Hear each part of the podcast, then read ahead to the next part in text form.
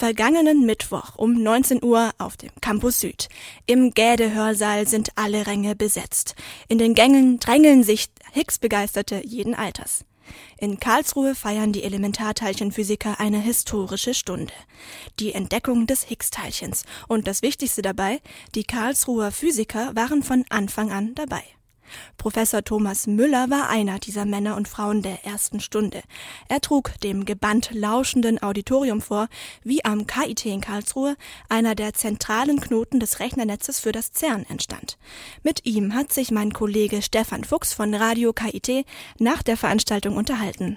Herr Professor Müller, in Ihrem Vortrag haben Sie von 30 Jahren, von einem langen Weg gesprochen zwischen den ersten Vorstellungen, wie man dieses theoretisch vorhergesagte Teilchen finden könnte.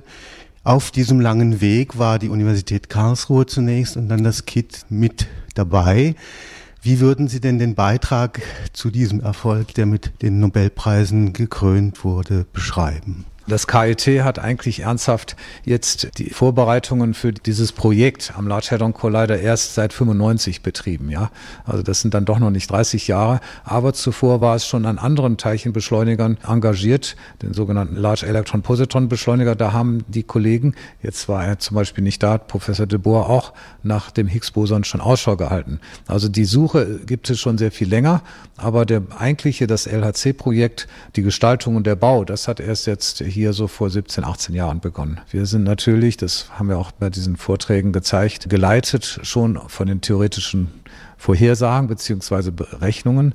Und an denen haben wir dann auch den Detektor entwickelt und die Machbarkeit gezeigt anhand von Prototypstudien. Das, damit fing das alles an vor etwa 15 Jahren, ja. Also es sind zwei Elemente, vor allem der Detektor, die Teile des Detektors, die hier konzipiert und entwickelt wurden und auf der anderen Seite das Datenprozessieren, also das Grid-Car, dieser Teil des gesamten Grids. Wie viele Leute haben denn da überhaupt mitgearbeitet? Sie haben von 70 plus gesprochen. Bezieht sich das hauptsächlich auf diesen Detektor oder sind da auch schon die Informatiker dabei? Wir haben drei, jetzt im experimentellen Bereich, drei Gruppen einmal die den Detektor gebaut haben und konzipiert haben, das war etwa ein Drittel, dann die sich um die Datenereignisrekonstruktion und das Computing, so nennen wir das, das Rechnerwesen äh, gekümmert haben, das ist ein, äh, auch etwa ein Drittel und dann aber schließlich die Datenanalyse und Interpretation der Daten, das war nochmal ein Drittel. So in etwa kann man das sehen.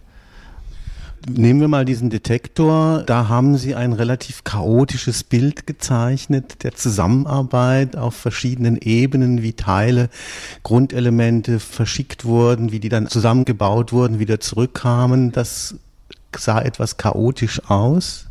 Nein, das kann man natürlich immer sagen. Also wie ich ja auch im Vortrag erwähnt hatte, am leichtesten wäre es natürlich gewesen und vielleicht sogar am sinnvollsten im Sinne des Projektes, wenn alles am CERN schon gemacht würde. Aber man muss berücksichtigen, dass die beteiligten Institute, es waren ja allein in diesem speziellen Projekt etwa 30 Institute beteiligt, die konnten jetzt einmal nicht nur ihre Leute zum CERN schicken, dazu fehlt es an Reisekosten und dann ist der Ausbildungsaspekt sehr wichtig. Man muss ja diese Technik auch kennenlernen im, im Hause, um dann auch jüngeren Leuten zuführen zu können. Also es gab überhaupt gar keine Diskussion, das musste in den Instituten gemacht werden. Deswegen war diese Logistik etwas komplizierter. Sonst wären die Kosten eben nicht im Verschicken der Detektorelemente entstanden, sondern im Verschicken der Leute. Also das wäre in jedem Fall teuer geworden. Sie haben gesagt, insgesamt an diesem experimentellen Nachweis haben mehr als 10.000 Menschen weltweit waren beteiligt. Ist diese Scientific Community der Physik, der Elementarteilchenphysik hier ein besonderes Modell auch für andere Wissenschaftsbereiche, für andere Forschungsdisziplinen? Also es sind nicht 10.000. 10.000 Teilchenphysikerinnen und Physiker und auch Ingenieure sind insgesamt beteiligt bei diesen Projekten. Aber jetzt, wenn man nur von dem Projekt Atlas und CMS ausgeht, dann sind es vielleicht jeweils zweieinhalbtausend, was ja auch schon nicht so wenig ist. Ne? Das ist in der Weise nicht so leicht zu reproduzieren, denn man braucht ein unglaublich stark motivierendes, singuläres Ziel. So leicht findet sich das nicht, wo dann wirklich nicht nur eben Tausende von Individuen, individuellen Wissenschaftlern dann mit machen und auch Kompromisse schließen, um damit machen zu können, sondern eben auch die äh, Geldgeber, die man nicht außer Acht lassen sollte. Die müssen ja auch überzeugt werden, nicht? Das, es geht nur, wenn man ein wirklich starkes singuläres Ziel hat. Und sowas gibt es gar nicht so viel. Also deswegen ist das eine einmalige Sache und eben auch, das sagte ich ja, ein einmaliges Friedensprojekt. So könnte man das auch durchaus bezeichnen. In Ihren abschließenden Bemerkungen haben Sie so ein bisschen ein Bedauern durchklingen lassen, dass Sie Experimentalphysiker sind und kein theoretischer, weil es praktisch ausgeschlossen ist, dass der Nobelpreis an einen Experimentalphysiker fällt. Ist das tatsächlich so? Nein, das habe ich nicht bedauert. Ich bin froh. Ich wollte ursprünglich Theoretiker werden, aber habe dann das vielleicht auch kindheitsbedingt von meiner Herkunft her die experimentelle Arbeit für mich passender empfunden. Deswegen, ich kann es nicht bedauern. Ich gönne das den Theoretikern von ganzem Herzen, die den Nobelpreis verdientermaßen noch gekriegt haben.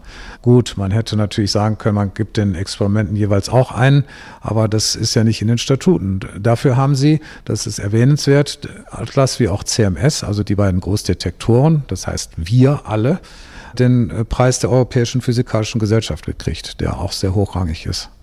Aber ist das nicht ein Beispiel, dass im Grunde diese Nobelpreise noch ein Wissenschaftsmodell der Vergangenheit haben, das eigentlich Cutting-Edge-Wissenschaft heute auf jeden Fall große Teams voraussetzt? In manchen Bereichen ja. Ich denke aber auch da würde ich gerne auch die Meinung der Theoretiker empfehlen. Die haben vielleicht eine andere Sichtweise dazu. Ich denke, es, es gibt viele Bereiche, wo man das auch noch mit gutem Fug und Recht verleihen kann an kleinere Zahlen von Menschen.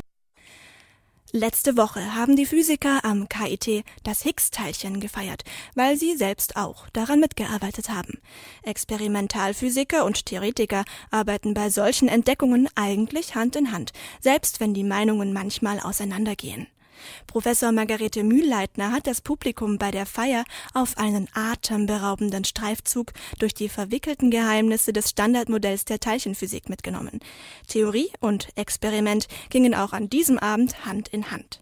Stefan Fuchs hat sich mit Frau Professor Mühlleitner darüber unterhalten. Frau Professor, diese Arbeitsteilung in einerseits Empirie, andererseits Theorie, wir haben es so ein bisschen durch die Zeilen gespürt, ist nicht ohne Reibungen. Es gibt da augenscheinlich besondere auch intellektuelle Profile, die das bestimmen.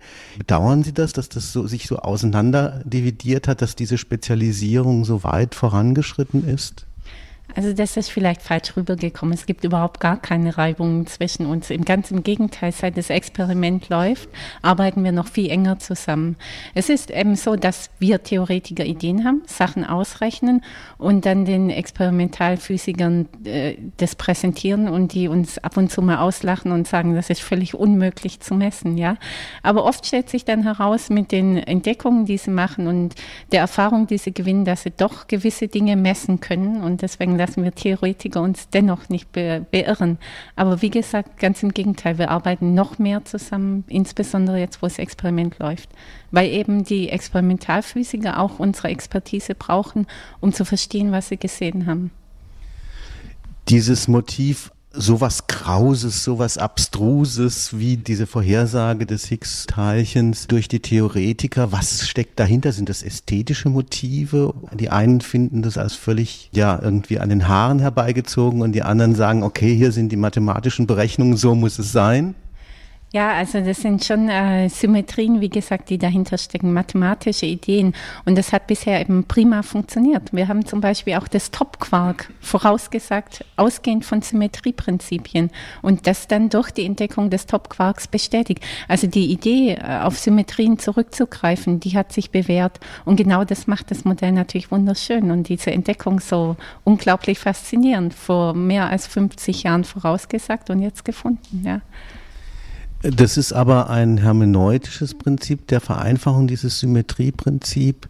Es ist jetzt nicht irgendwie etwas, was wie ein Naturgesetz, eine göttliche Hand, die im Hintergrund den Kosmos gestaltet. Nee, also man kann sicher nicht behaupten, dass die Natur das unbedingt so machen muss. Ja, wir haben ja jetzt zum Beispiel auch die Idee mit der Supersymmetrie. Das ist jetzt, wenn man es vom mathematischen Standpunkt her betrachtet, die maximal mögliche Symmetrie in der Natur die eben mit den Konzepten vereinbar ist. Aber nichts sagt uns natürlich, dass die Natur dem folgt. Ja, wir können es nur annehmen und gucken, wie weit wir damit kommen. Der nächste Schritt, haben wir gehört, ist jetzt die dunkle Materie. Sind Sie da guter Dinge, dass die Vorhersagen auch zutreffen, die da schon existieren? Also, dass es dunkle Materie gibt, das wissen wir. Die Frage ist jetzt eben herauszufinden, welcher Art diese dunkle Materie ist. Und ja, ich denke schon, also ich, ich arbeite ja zum Beispiel auf dem Gebiet der Supersymmetrie. Im Rahmen der Supersymmetrie könnte eine Teilchenart diese dunkle Materie erklären. Und ich bin eigentlich schon zuversichtlich, dass wir da noch was finden.